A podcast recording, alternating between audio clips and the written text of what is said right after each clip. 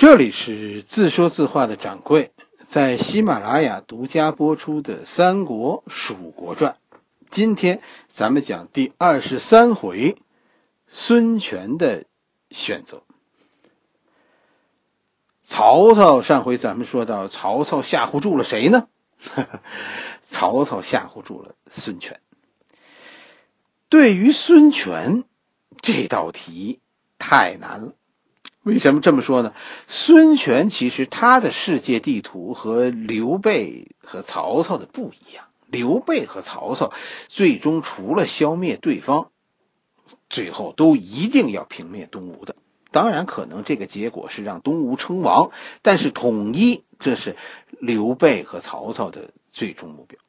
但孙权和他们不同，孙权的最高理想不是统一，而是分裂。在各种的最终目标中，孙权除了占据江东以外，他的终极目标包括占据淮泗，就是现在的江苏。孙权其实只要半壁江山，或者说他他的欲望有限，他就是要自己那一角。孙权并没有一定说说给谁当臣子的一定。刘备夺天下，我是吴王；曹操夺天下，我也是吴王。孙权在江北、长江以北的全部野心，我跟你说，就是坏死。所以赤壁之战以后，当曹操和刘备夺汉中的时候，孙权就动手了，出兵进攻这个地区。但是进展不顺利，还是那句话，我跟你说，江东人啊，很能打仗，但是江东人不愿意过长江去打仗。反正，呃，表现出来的就是几次孙权带军北上，这些部队表现出来的都是积极性不高、消极。结果这个仗呢就打开了没完了。和曹操，孙权和曹操最后成为僵持。关羽出兵相反，其实孙权很高兴，是吧？孙权就希望曹操把军队撤了，回去保家，自己就算娶了淮泗。这就是，这就是孙权的最高目标。但是曹操并没有从淮泗撤军，反而呢，在襄阳方向上，现在孙权看到曹操天天增兵，这就让孙权很揪心。曹操到底有多大潜力？实际上，孙权就是怕。曹操可能没想到，说他要忽悠关羽，结果关羽没有被忽悠动，把隔着八丈远的孙权给忽悠住了。孙权的动摇，刘备完全没有料到。史书中记载呢，孙权突然向曹操提出：“我们双方啊，秘密从淮泗撤军，然后咱们一起进攻关羽，最后瓜分荆州。”哎，孙权还特别和曹操说：“千万千万啊，你要保密。”曹操答应了，曹操很高兴。曹操很鬼，对吧？曹操一转身就把这个消息，就是孙权将撤兵，然后袭击荆州这件事儿，通过外交渠道透露给了刘备。你说这这三这《三国三国演义》这本书里有好人吗？是吧？谁也别说诚信这件事儿。这本《三国演义》啊，就通篇就是教人说瞎话的书。但是刘备在得到这个消息以后，刘备把这个消息压下来了，没有证据证明关羽知道这个消息。我估计不是说刘备要隐瞒什么，是在当时这种情况下，刘备认为这是曹操的诡计，想借此呢骗取关羽撤兵。因为刘备呢，从从以后咱们看来，刘备始终认为关羽是占据上风的。刘备一个核心思想就是，其实就是看不起孙权。刘备认为糜芳在江陵，孙权就得老老实实的给我当孙子。而糜芳、刘刘封这都是自己人，只要江陵上庸不丢，关羽的胜败。刘备认为无关大局，败了有败了的好处，关羽那样可能还能听话好几年呢。所以，关江东其实在行动前，他的战略意图就已经暴露了。但是这件事被被蜀汉、被刘备忽略忽略了。哎，关东这个江东怎么做呢？江东先是麻痹在荆州留守的糜芳和士人，这个士人就是三国里叫叫什么来着？叫博士人是吧？但在《三国志》里叫士人。士人其实是一个蜀将，他是跟着糜芳被刘备委任到荆州来的。他和糜芳的私交应该很好。还有一点就是，糜芳。大家听好啊，糜芳和士人都不是荆州本地人。换句话来说，在荆州人眼中，他们都是外人。江东迷惑世人和糜芳怎么做呢？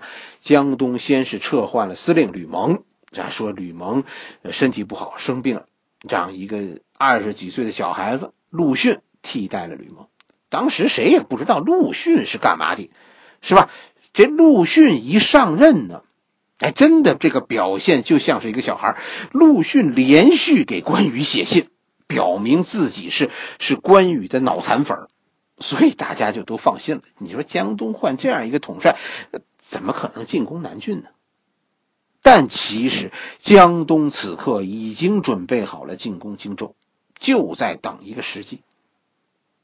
这里其实有一个问题要跟要跟大家说清楚。《三国演义》中说呢，说关羽大意失荆州，有这样的说法，很多都是这个。但是《三国演义》中说的很多都是故事。你比如说，你比如《三国演义》中说，说关羽因为性格原因，他对待这个世人和糜芳很坏，甚至呢说在出兵前，关羽曾经无就是没有任何原因的责打这个二这二人，而后又说呢回来要治他们二人的罪。其实这些事都是。呃，都是故事，是吧？糜芳是关羽惹不起的人，你是长工，人家是老板的小舅子，你还敢打人家？后来都说呢，因为糜芳投降，导致荆州叛变，关羽被切断归途；而在另一个方向上呢，刘封假装看不见，不肯施予援手，最终，关羽兵败被擒。关羽按照小说中的说法，就是，呃，关羽有错误。错误在这个人太傲慢，就他对权贵非常傲慢，以至于所有的权贵都烦他。傲慢是关羽，是小说中关羽最终失败的原因。但凡关羽周围有个哥们儿，也不至于说最后关羽落得带着伤露宿街头。实际情况恐怕，嗯，荆州最终失败这个结果和关羽没有关系。谁造成了说荆州人心的向背呢？是刘备。刘备啊，对对本土势力一贯采取强硬态度，最终造成了荆州以后呢，蜀汉就就哎失去了地方豪强的支持，在刘备的这一套官吏中。你仔细去看，荆州的这些官吏竟然没有一个是荆州人，这跟蜀汉政权里没有一个蜀人是一样的。刘备对于自己地盘上的本土势力采取的是镇压没收政策，和与刘备的这种镇压和没收政策形成鲜明对比的是江东孙权的本土化政权。江东的立国之本，现在就是重用本地人，所以刘备占据荆州，实际上坐不住。荆州人这么一对比，感情刘备和曹操是一样的，他们都是要在这里建立他们的家。我们这些本地人，最终恐怕就是变成肥料。地方豪强，你要么乖乖交出自己手里的一切。要么你就等着被专政，最终都是被剥夺一切。你说在这种情况下，荆州人最终选择了投降东吴。实际上，东吴占据南郡，几乎叫兵不血刃。先是陆逊进攻公安，是吧？世人在这儿防守。等到陆逊的部队到了，世人这个仗根本就没法打。为什么士人就剩下光杆司令了？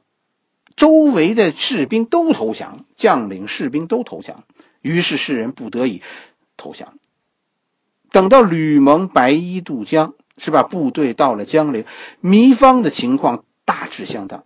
糜芳的投降也是不得已，就没有士兵跟在你身边作战，是吧？他们都投降了江东，荆州整体选择了投降江东。最后一个在在江陵投降的，你猜是谁？是人家于禁，这都成笑话了。关羽的队伍也好不到哪儿去，是吧？关羽说说五万人从这个襄樊前线撤退的时候，还剩下三万人。走到麦城，关羽最后从麦城突围的时候，剩下多少人呢？关羽身边只有二十几个人跟着，别人都投降江东了。实际上，这是刘备的荆州政策出了问题。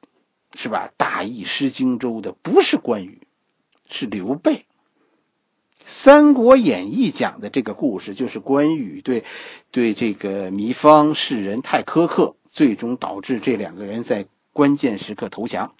他们的个人行为导致荆州这些将士也跟着投降，是吧？投降以后呢，因为吴主孙权对待大家特别好，所以荆州人选择了呃归顺孙权。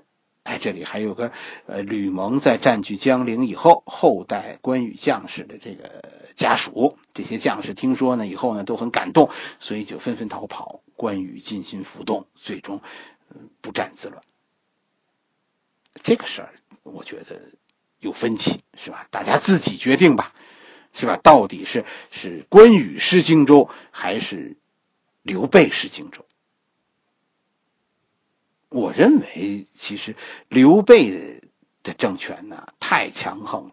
这些地方势力在别无选择的时候，他只能依附刘备；但当外部的形势改变了，他们可以有自己选择的时候，于是他们一边倒的跑到了东吴那边，造成了刘备荆州政权的突然崩塌。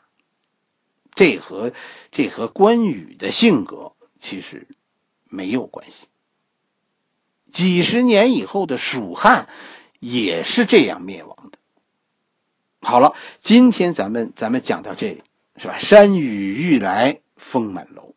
明天咱们开讲荆州之战最后的大结局。